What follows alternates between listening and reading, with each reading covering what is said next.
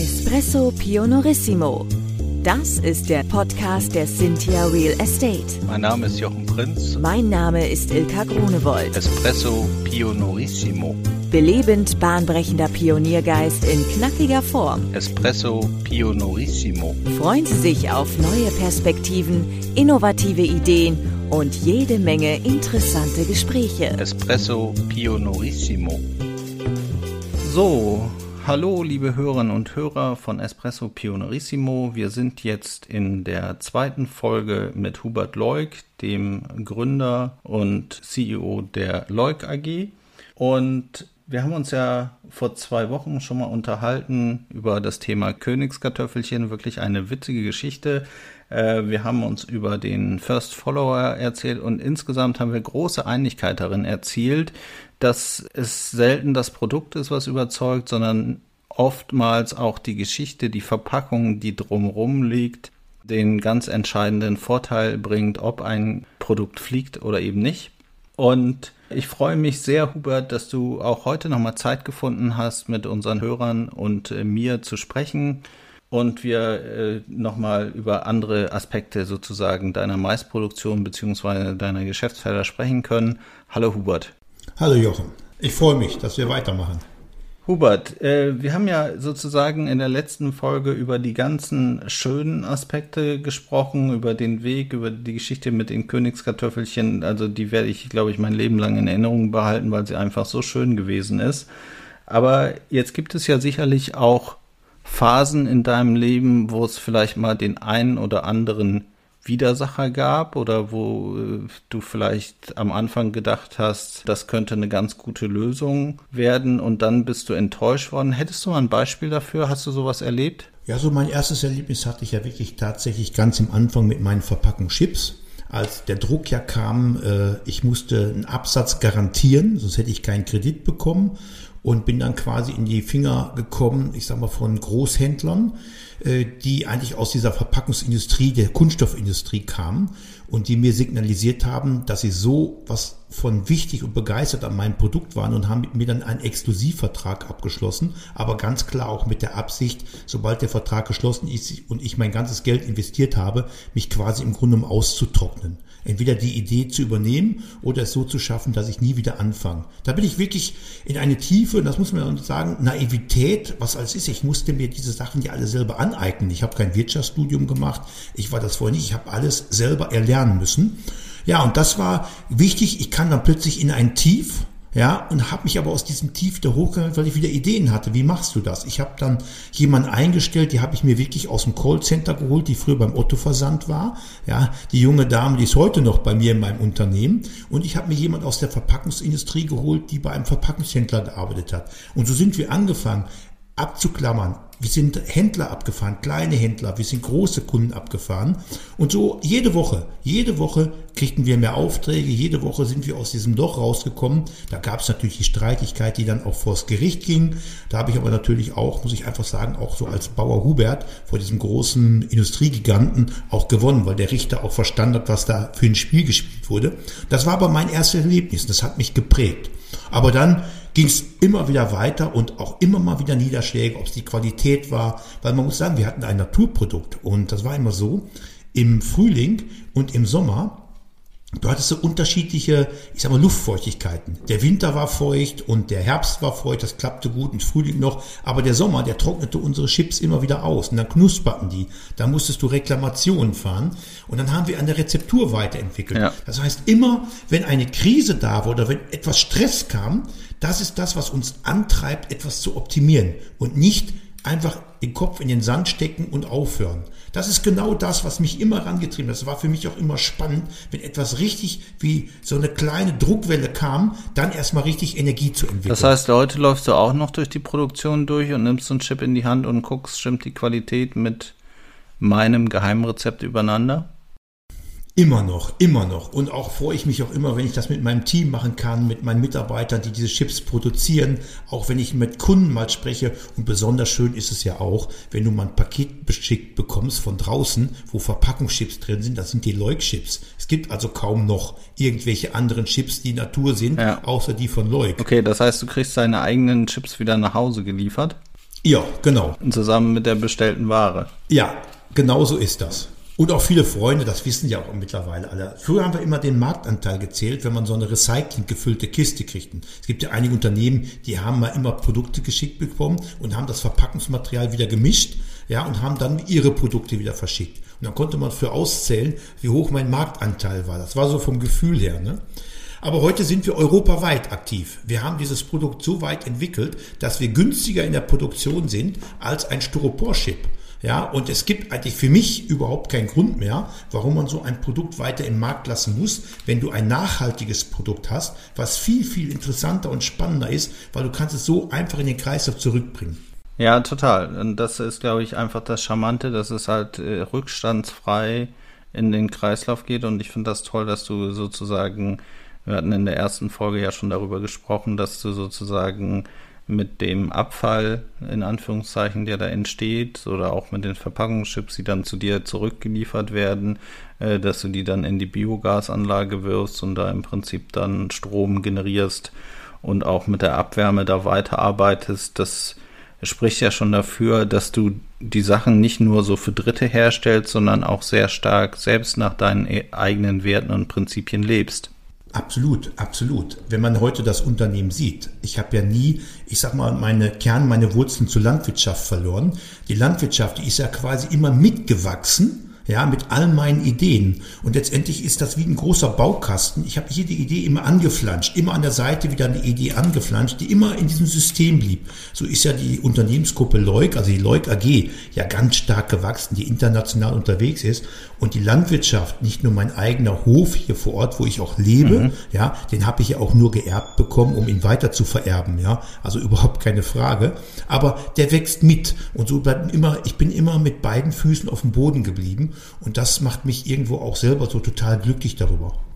Gab es denn äh, nicht auch zu irgendeiner Zeit mal Wettbewerber? Also ich nehme das so in der Branche wahr, wenn du äh, sehr erfolgreich bist und sehr gut bist und möglicherweise auch so ein Produkt, egal ob du jetzt Beratung oder tatsächlich ein Produkt herstellst und du machst deinen Job einfach gut und du gewinnst so von Zeit zu Zeit immer mehr Marktanteile, dann sind es auf einmal die ganz, ganz, ganz, ganz, ganz großen Unternehmen, die dich einfach vom Markt wegkaufen, aber gar nicht mit dem Ziel, dich da irgendwie weiter zu fördern, sondern eher um zu verhindern, dass du da noch weiter Wachstum erzeugst an, an der Stelle. Hast du sowas auch mal erlebt? Oh ja, das habe ich erlebt. Also letztendlich, wenn du Pionier bist und immer neue Ideen hast, bist du ja Vorreiter. Du machst ja Dinge, die andere nicht tun. So, das führte ganz in Anfang auch bei meinen Verpackungen dazu, was hat Leukern, das können wir auch. Dann hast du so Nachahmer, die machen das. Früher war ich immer geknickt, wenn sowas kam. Das hat mich richtig quasi betroffen gemacht. Ja. ja dann musste ich irgendwann lernen, Mensch, wenn die Kack machen, also ein schlechtes Produkt liefern, dann fällt es auch auf mein zurück. Heute sehe ich das viel sportlicher, weil ich sehe es heute mehr wie eine Anerkennung, weil unser Ziel ist es ja, das Große zu machen.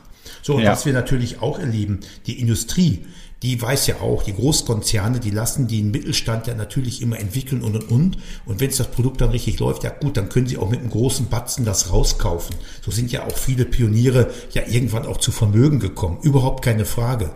Ja, also ich sehe das ganz äh, für mich auch immer noch beflügelnd. Dann machst du, wenn du nicht ganz alleine bist, dann machst du nicht alles verkehrt. Ja, also wenn du Nachahmer hast, dann ist das so. Die, die Erfahrung habe ich auch schon gemacht. So, ich sage dann aber immer so, trotzdem, mein Produkt ist einzigartig, weil es ist halt das Original.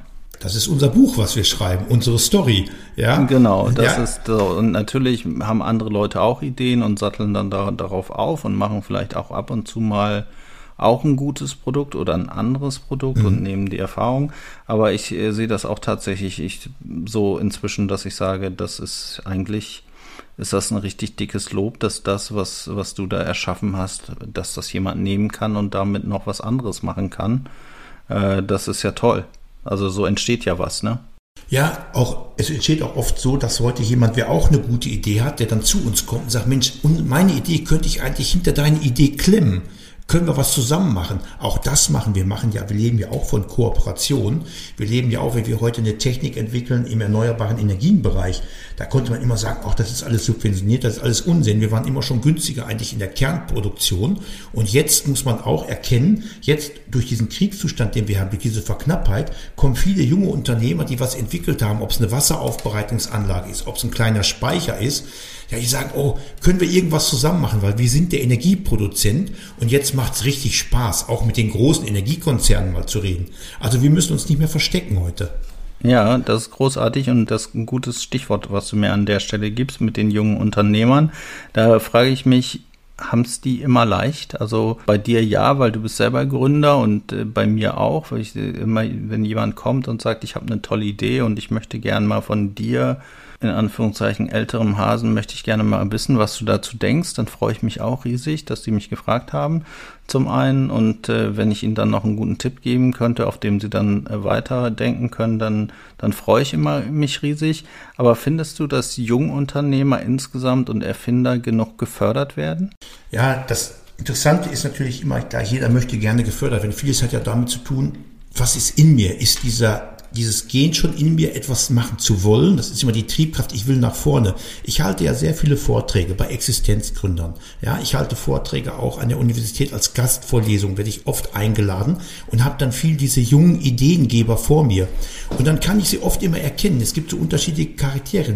Die einen trauen sich selber nicht, ja, mhm. dann gibt es welche, die gehen immer forsch nach vorne, die gucken nicht, worüber sie stolpern können. Und dann gibt es die, die einfach sagen, da will ich hin und wie komme ich dahin?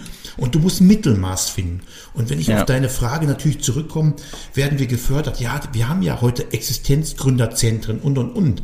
Aber was können wir besser machen heute? Das heißt, ein junger Mann, der auch letztendlich nicht viel Kapital hat, wie will er seine gute Idee umsetzen? Ja, wenn er dieses Kapital nicht kriegt, der kann zwar noch vielleicht noch ein Patent anmelden, aber oft bleibt es auf der Strecke. Und da sind wir natürlich, es gibt ja viele äh, Business Angels, Leute, die draußen sind und und und. Ich gehe ja heute selber mit meiner Gruppe hin, dass wir sagen, hey, wir wollen eigentlich Startups unterstützen. Das meiste ja. und das größte Problem, was die Startups haben, sie haben den Markt nicht, sie haben diesen Marktzugang nicht. Ja, und ja. da denke ich, da könnte man noch ein bisschen mehr mit unterstützen, indem man so Markteinführungsunterstützung gibt. Ja, wir dürfen ja nicht wettbewerbsverzerrend wirken, aber wenn ein Produkt nachhaltige Chancen hat, das heißt unsere Welt, wie gesagt, nachhaltiger zu verbessern, dann sollten wir Wege finden und vieles hat immer mit Kapital zu tun. Und darüber muss man reden. Ja, richtig. Und da muss man natürlich auch die Netzwerke haben und muss natürlich auch jemanden haben, der sagt, ich glaube an das Produkt so, ich glaube an den Unternehmer, an den jungen Unternehmer und ich unterstütze den mit allem, was ich habe. Vielleicht nicht mit allem, aber mit, äh, mit viel Wissen und mit guten Kontakten, einem guten Netzwerk und vielleicht auch dem richtigen Ansprechpartner bei der Finanzierungsseite. Absolut. Oder ich kann es vielleicht sogar selbst machen, weil ich sage, ich habe bestimmte Budgets und finde das toll, dass ihr im Prinzip Startups entsprechend fördert, wenn das äh, sozusagen auch Geschäftsmodelle sind, die zu euren passen. So, und wenn ihr da Wege öffnen könnt für das große Bild, das große Gesamtbild ist das sicherlich fördernd. Ja, also ich finde immer, ich würde ja auch immer heute so Jungunternehmer mitnehmen, parallel laufen lassen. Man darf die auch nicht überstülpen, dass sie sagen, ich will aber mit der Mehrheit beteiligt sein, wenn ich das Kapital gebe. Ich habe ja selber auch dieses große Glück gehabt, dass mit meinen Ideen ich Anfang an dann irgendwann gute wirtschaftliche Produkte gemacht habe, die am Ende auch eine Verzinsung tragen können. Und wir wären mhm. heute nicht in dieser Größe, was draußen zum Beispiel das Bioenergiegeschäft hier, wir haben über 30 Biogasanlagen, die Leuk jetzt innehat und bewirtschaftet erwirtschaftet. Die Finanzierung habe ich nicht gestemmt über klassische Banken, die habe ich gestemmt auch wieder über Netzwerke, die ich aufgebaut habe, zu Pensionskassen und und und, weil die haben ja auch irgendwo einen Druck, in Nachhaltigkeit investieren zu müssen, eine Verpflichtung, aber gute Produkte zu finden, die sich am Ende auch noch gut managen lassen, ja, wo ich auch hinfahren kann und selber dran klopfen darf an dieser Biogasanlage, sagen kann, ich habe ja nicht nur irgendwo in irgendetwas Geld investiert, ich habe genau darin mein Geld investiert. Und das hat mir ja auch geholfen, auch über diesen Weg, dieses Netzwerk zu, ich sag mal, zu Kapital auch stark zu wachsen. Mhm. Ja, verstehe. Ähm, an der Leuk AG kann man sich aber so als Privatperson nicht beteiligen, oder? Nein, das kann man nicht. Diese Frage kommt da immer ganz, ganz oft. Ja, wir haben ja neben Leuk haben wir auch einen eigenen Fonds entwickelt, auch eine eigene Fondsgesellschaft aufgebaut, woran man sich beteiligen kann. Das hat auch immer damit zu tun, dass ich natürlich jemand bin, ich habe so Friends and Family, ich habe ja einen eigenen Fonds beteiligt an der Leuk AG und ich möchte nicht so eine riesige, ich wollte nicht an die Börse, jetzt noch nicht. Ich werde oft gefragt, ob wir nicht einen Börsengang machen wollen. Ich glaube, dass ein Unternehmen wie Leuk absolut dahin passt, weil wir sind schon einzigartig in dem, was wir tun. Nicht nur, weil wir eine Bomben-Story haben, weil man diese Story lesen kann und man spürt, sie fängt immer unten an der Wurzel der Pflanze an, ja, mhm. und am Ende kommt unten wieder ein Dünger an dieser Wurzel. Alles kann man in Zahlen belegen. Wir steigen die Umsätze, wir steigen die Erträge, wir sind ein sehr guter Arbeitgeber, also wirklich alles nachhaltig. Und das ist sicherlich, wo ich auch überlegen muss für mich, was willst du eigentlich noch? Ich gehe jetzt, ich bin jetzt 60 geworden, was willst du noch machen? Ich denke gar nicht drüber nach, irgendwie aufzunehmen, weil mich das glücklich macht, mein Tun. Klar möchte ich manchmal ein bisschen wieder mehr darüber zu, zurückkommen, dass mein Freitag frei wird. Ich habe den Freitag früher als mein Kreativtag gehabt. Mhm. Im Moment ist aber durch diesen Umbruch, den wir draußen haben, muss ich einfach reagieren. Und jetzt wird geerntet. Das ist für mich wichtig und dann bist du da. Ja, genau. Wenn die Pflanzen die Früchte tragen, dann kannst du ja nicht sagen, ich ernte erst in vier Wochen, dann musst du es ja jetzt machen. Absolut. Aber vielleicht doch, darf ich da auch noch ein kurzes Beispiel zu geben, warum Leuk auch so, ich sag mal, so breit aufgestellt ist. Wenn ich mal das Beispiel bringe, wir haben jetzt eine hohe Trockenheit, viel Sonnenschein, unsere Pflanzen bringen nicht den Ertrag. Dann habe ich aber parallel in Solarenergie investiert. Ja, das heißt, in dem Jahr, wo die Sonne stark scheint, habe ich viel höhere Sonnenschein Einnahmen, also Veredelung die Sonne über PV-Einnahmen mhm. und in der Landwirtschaft sicherlich dann mal ein bisschen Einbrüche. Wir konnten uns immer sehr gut ergänzen und bei Biogas ist es noch viel besser. Bei Biogas sieht man ja eigentlich, ich habe über Biogas eine komplett steuerbare Energiequelle. Da kann der Netzbetreiber sagen, wann will ich meinen Strom haben. Ich kann diesen Strom speichern, quasi indem ich das Gas speichere. So, und das ist das, was Leute so besonders ausmacht, dass wir so unabhängig sind auch von irgendwelchen, ich sag mal, Nährstoffveränderungen. Wir haben ja, wir kriegen ja kein Dünger, weil der Gaspreis so teuer ist, wird kaum Stickstoff produziert oder es gibt kaum bezahlbaren Stickstoff. Leuk hat den aber für seine Flächen. Und die Partner, die Landwirte, die mit uns zusammenarbeiten, die wissen immer ganz genau, sie können uns ihre Pflanze garantiert immer liefern. Sie kriegen immer den garantierten Preis, der wird vorher ausgezahlt und sie kriegen immer garantiert ihren Nährstoff zurück. Ja, das ist natürlich auch wieder ein Kreislaufdenken. Also du bist einfach, äh, glaube ich, der Meister der Kreislaufwirtschaft.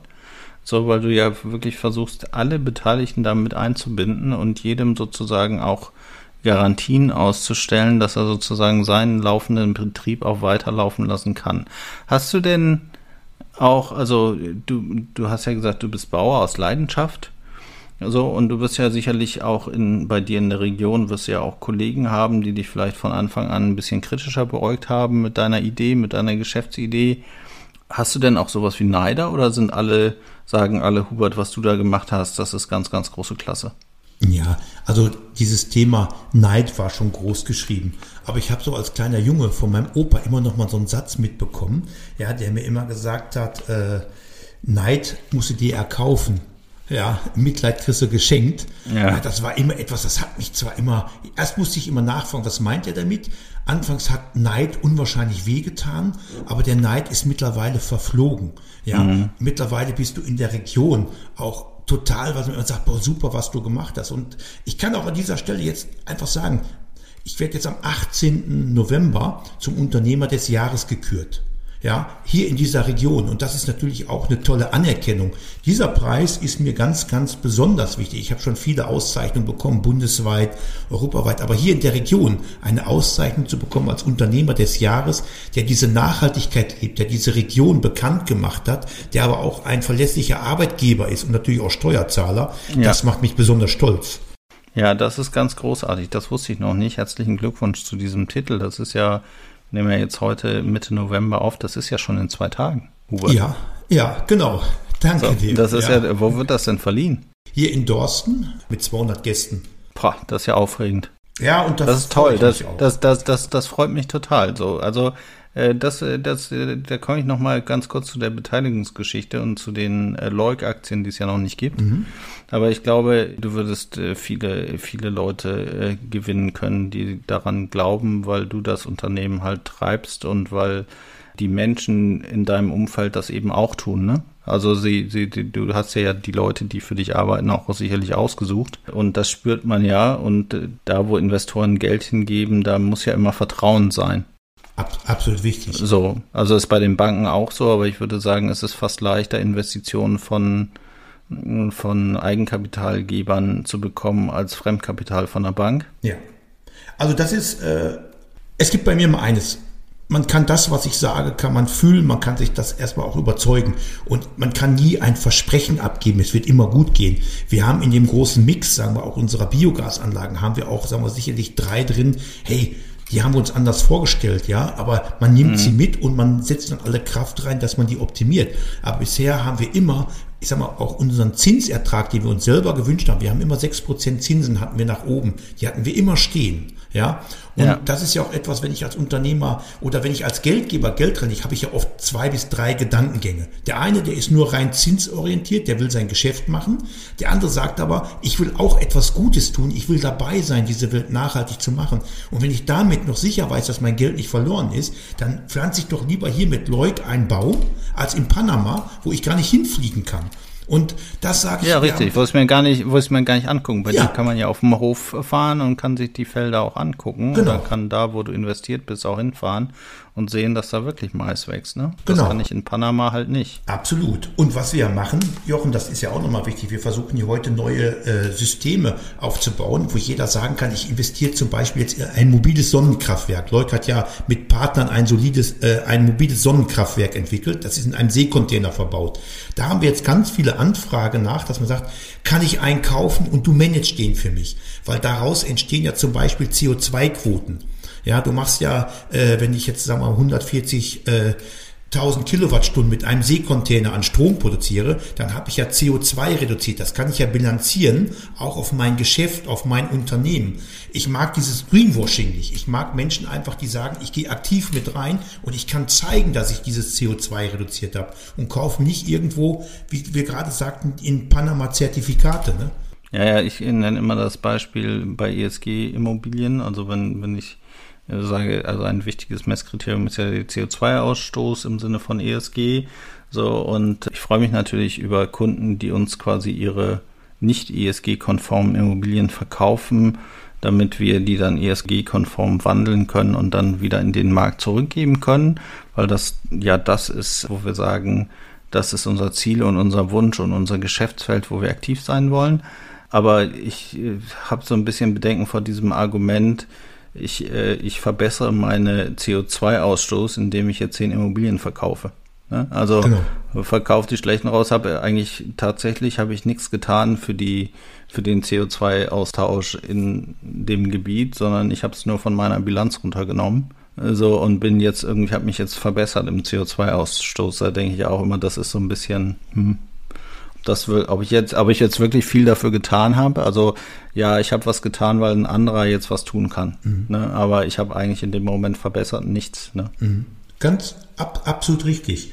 Äh, für mich ist ja so, weil ich habe ja als Kind schon Bäume gepflanzt und ich habe ja viele, wo ich auch sage, komm her, wir pflanzen zusammen einen Baum. Ja, ist doch egal, wem er nachher gehört. Ich kümmere mich um den Baum, dass er auch wächst. Aber ich habe erstmal einen Baum gepflanzt. Und ich denke, das kann jeder. Da fängt es ja schon im Kleinen an. Und wir dürfen auch nicht immer sagen, ah, der kleine Mann, der kann das nicht, der darf, der, der kriegt das nie hin. Auch der kleine Mann kann ganz viel. Und ich weiß nicht, warum der kleine Mann sich immer klein macht. Jeder von uns, der auf diesem Planet lebt, hat eine Verantwortung. Es hat manchmal natürlich auch etwas natürlich auch wieder mit, ich sag mal, mit IQ zu tun. Wie gehe ich damit um? Es gibt auch Menschen, die sagen, nützt nichts, ne? Ja, es hat halt ganz viel mit Komfortzone verlassen zu tun. Ja. Ne, also wenn ich jetzt den Baum, ich habe auch tatsächlich vor zweieinhalb Jahren, als ich hier eingezogen bin in unser Haus, äh, habe ich äh, tatsächlich, weil man das ja so macht, einen, Haut, einen Apfelbaum gepflanzt, mhm. den ich von meinem Team geschenkt bekommen habe. Und inzwischen ist dieser Baum schon eineinhalb Meter groß. Mhm. Trägt zwar noch keine Früchte, aber ich freue mich jeden Tag an diesem Baum. Ja, er hat auch, genau, du erfreust dich daran. Du hast auch immer einen Bezug zu deinem Team. Du weißt auch, wo kommt dieser Baum her.